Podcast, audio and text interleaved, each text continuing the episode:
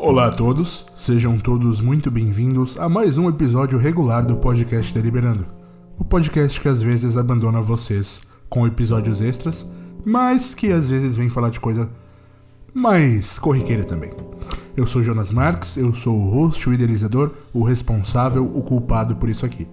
Eu agradeço a você pelo tempo que você está desprendendo para ouvir esse episódio e, enfim, eu te convido a compartilhar suas opiniões, os seus pensamentos, as suas ideias sobre esse podcast ao fim. Mas hoje eu tô aqui para falar com os senhores sobre coisas que te ensinaram errado, ou coisas que você aprendeu errado, ou, enfim, coisas que simples, simplesmente a vida te fez uh, perceber de forma errada. Existem bastante coisas desse tipo, e você só para pra pensar nelas se você for uma pessoa muito atenta a detalhes, como eu, uh, ou como outras pessoas, é claro. Eu não sou mestre de conhecimento de nada, nem de ninguém, longe de mim. Por exemplo, uh, um dos erros mais comuns que os seres humanos cometem é aferir estatísticas de forma errada. Se, por exemplo, eu te digo que você tem 60% de chance de ganhar algo, você vai me dizer então que você tem 6 entre 10 chances, certo? Errado você tem 60% de chance para cada chance. É por isso, por exemplo, que é tão difícil a loteria alguém ganhar. Pensa comigo. Se você faz um jogo de uma uh, de uma uma uma cestena, na, verdade não uma cestena. Se, um, se você faz um jogo de seis números lá da Mega Sena, você tem uma entre 50 e acho que são 50 milhões 840 mil 322 chances. Isso significa que se você comprar 50 milhões de bilhetes, você vai ganhar. O que, bom, é mentira. Não acontece. Tanto que às vezes a loteria vende 200 ou 300 milhões de bilhetes e eles não saem. Por que isso? Porque a cada chance que não é, a estatística volta para o valor original. Então, quando a gente fala, por exemplo, de uma estatística de 60%, não significa necessariamente que 6 em cada 10 vezes o, problema vai cair na mesma questão. Não é isso que acontece. Uh, se eu digo para você, por exemplo, você tem 70% de chance de derrubar uma bolinha uh, dentro de um copo. E aí você jogar a bolinha dentro do copo e errar 5 vezes e acertar só duas, você vai falar, poxa, você errou na estatística. Mas não, não é isso. Eu vou usar outros fatores externos à bolinha e ao próprio copo para calcular. E essa chance ela vai ser resetada, ela vai ser reiniciada a cada vez em que você jogar a bolinha na direção do copo. Então, cada vez que você jogar, você tem uma, duas, três, quatro, cinco, seis, sete partes de chance de acertar e três partes de errar. Jogou? Errou? Ótimo, essa chance volta a 70%. Isso funciona tanto para o bem quanto para o mal.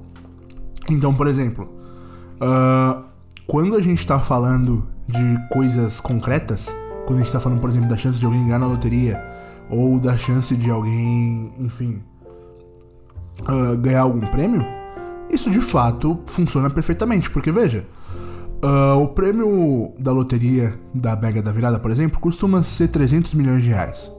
Seguindo a lógica, uh, existiria um investimento perfeito, que é um fundo de investimento compra 50 milhões de bilhetes da loteria, 51 milhões, que é acima da estatística, cada um com um número diferente, certo? Então o fundo foi lá e ele comprou 51 milhões de bilhetes, cada, cada um com um número diferente. Uh, hoje em dia acho que é 3,50 ou 4 reais. Vamos fingir que é 4 reais, ainda assim. Uh, vamos dizer que é 4 reais. Então 51 milhões de bilhetes a, 200, a 4 reais, você tem um total de 204 milhões de reais de um dia para o outro, os seus 204 milhões de reais viram, olha só, 300 milhões de reais. Você tem, fez um investimento de 50% de lucratividade em um dia. O melhor investimento do mundo. É claro que não funciona assim. Então, é, essa, essa é a primeira coisa que eu gostaria de passar para os senhores: que a vida, o seu professor, o jornal te ensinou errado. As estatísticas não funcionam como você espera. Outra coisa que a vida e tudo mais te ensinou errado é a votar. Sim, você vota errado. Eu também votava errado até pouco tempo atrás. O que, que acontece? Uh, quando nós vamos escolher candidatos para cargos executivos, nós tendemos a ser mais generalistas. Então, ou é esse ou é aquele. Ou é o prefeito A ou é o prefeito B. E aí não tem muito como errar. Mas quando nós vamos eleger alguém para o legislativo, seja um vereador, um senador, um deputado estadual, um deputado federal, a gente vai por um deputado que defenda aquilo que a gente defende como pauta primordial. Então é muito comum que em época de eleição, por exemplo, eu receba muito mailing, muita propaganda por e-mail de candidatos voltados a pessoas com deficiência.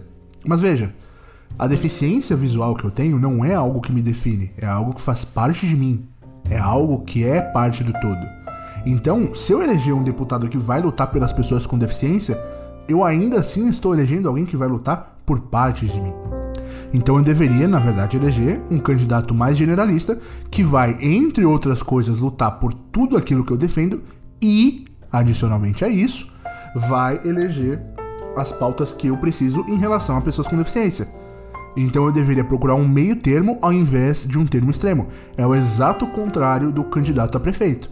O candidato a prefeito ele vai expor as ideias, ele vai dizer é isso, isso, isso. O governador, mesma coisa. É isso, isso, isso, isso aqui, isso aqui, isso aqui será feito. Já o candidato a deputado a senador, não. Ele tem que ser um candidato generalista que vai cuidar de todos os âmbitos da questão, inclusive os que me afetam mais principalmente, uh, diretamente, primordialmente e qualquer outro mente que você pensar.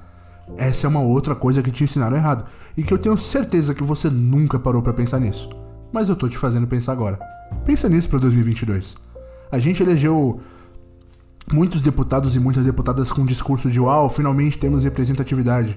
E às vezes não.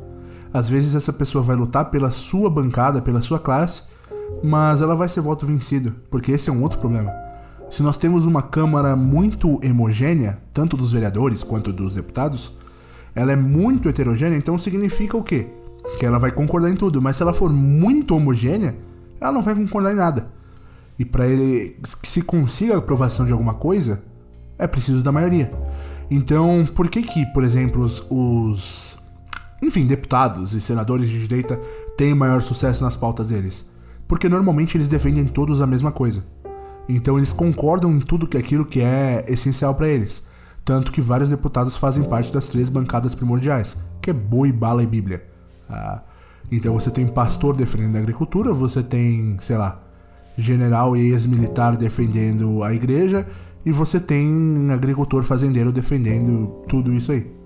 Então é preciso focar nisso, tá bom? Essa é uma segunda coisa que te ensinaram errada. A terceira coisa que te ensinaram errado, e que eu, o mestre da sabedoria, o pináculo de todo o saber, de todo o ser e de todo o conhecer, estou aqui para te corrigir? Não, não é isso. É a ser humilde. Sério, a, a, a gente ouve o tempo todo que a gente não deve exaltar nenhuma vitória nossa, porque, uau, uh, existe esforço também no outro, existe também. Sabe o que, que acontece? Esse é um pensamento que só é tido aqui no Brasil. Só é tido aqui por pessoas que moram daqui, que são daqui. Onde a gente exalta uma certa humildade até com soberba. Então, ser humilde deixa de ser uma característica e vira uma qualidade, vira um aspecto bom. Não é bom, às vezes não é, sabe? É preciso que você seja capaz de olhar para si mesmo, reconhecer naquilo que você é bom, naquilo que você foi bom, naquilo que você foi melhor que os demais e o que te fez estar onde você está. Por que, que eu tô falando isso? Eu lido com alguns clientes internacionais por conta do meu trabalho. E é muito comum que eu receba deles elogios que eu não recebo dos meus clientes daqui. E quando eu pergunto para eles por que, que eles fazem isso, eles dizem: porque as pessoas precisam de elogio. E no Brasil as pessoas têm muito isso de elogio, mas elogio, elogios muito indiretos, elogios muito pouco específicos.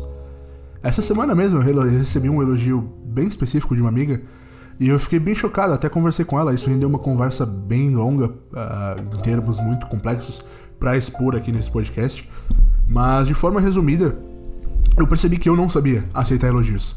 E depois disso eu refleti muito comigo mesmo, em vários aspectos da minha vida, de várias vezes em que eu recusei elogios de outras pessoas, justamente por conta disso, dessa falsa humildade, uh, dessa falsa necessidade de ser e de parecer menor do que você é. Você não precisa parecer menos do que você é. Você é bom sim, você é legal naquilo que você faz, você é capaz, você é competente, e reconhecer isso não te torna soberbo, não te torna arrogante É diferente, é claro, de você tentar se impor a alguém acreditando puramente e piamente em si. Você não é dono da verdade. Ninguém é dono da verdade. Ninguém é dono do saber absoluto. Ninguém é dono do conhecer absoluto. Ninguém. Mas você tem que se colocar, pelo menos, em pé de igualdade. E a humildade excessiva, a humildade que se, se propõe nesse país, a humildade que se propõe na nossa cultura brasileira, parte do princípio de que você é menos. E não é isso que ela diz. Como dizia né, o famoso Racionais MCs, ninguém é mais que ninguém. Mas veja, não é que ele diz ninguém é mais que ninguém, mas alguém é menos. É ninguém é mais que ninguém e ninguém é menos. Todo mundo começa no mesmo patamar de igualdade. E haverão coisas em que você é bom, haverão coisas em que você não é bom, tá bom? Então pare de falsa humildade. Eu sei que algumas pessoas me ouvem nesse podcast. Não faça isso consigo mesmo. Não se pode tanto. Não se diminua e principalmente não se limite tanto. Você é bom sim naquilo que você faz. Reconheça, ouça, aceite, processe e repasse elogios, tá bom? É muito importante. Por fim, a última coisa que te ensinaram errado e que é muito mais importante do que tudo isso é repassar as coisas. Eu não vou ser mais humilde nesse podcast. Se você gostou disso aqui, repassa para um amigo, repassa para uma amiga, manda para um colega, coloca no grupo do Telegram e fala: "Você já ouviu alguém falando 20 minutos de pura porcaria?" Ah, que bom, porque aqui não tem isso, aqui tem só qualidade, conteúdo. Eu realmente penso para montar esse podcast. Eu faço pauta. Pois é, não parece? Sinto muito, vou tentar melhorar. Mas a gente está melhorando, tá bom? Então repassa esse podcast, deixe o seu comentário se você quiser e se você puder. Tem o Twitter aí onde você pode clicar e mandar comentário. Tem o Curious Cat onde você pode fazer sua pergunta de forma totalmente anônima. E eu prometo que se um dia tiverem perguntas lá referentes ao podcast, eu vou re respondê-las em um podcast. Por enquanto não tem, só tem pessoas troll fingindo que estão flertando comigo. Pois é.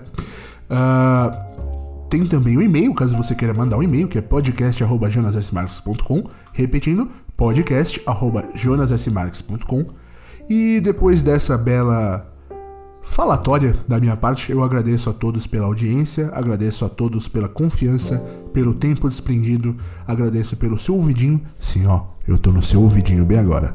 Obrigado, boa noite, até a próxima, bom dia, boa tarde, bom período vespertino e tchau.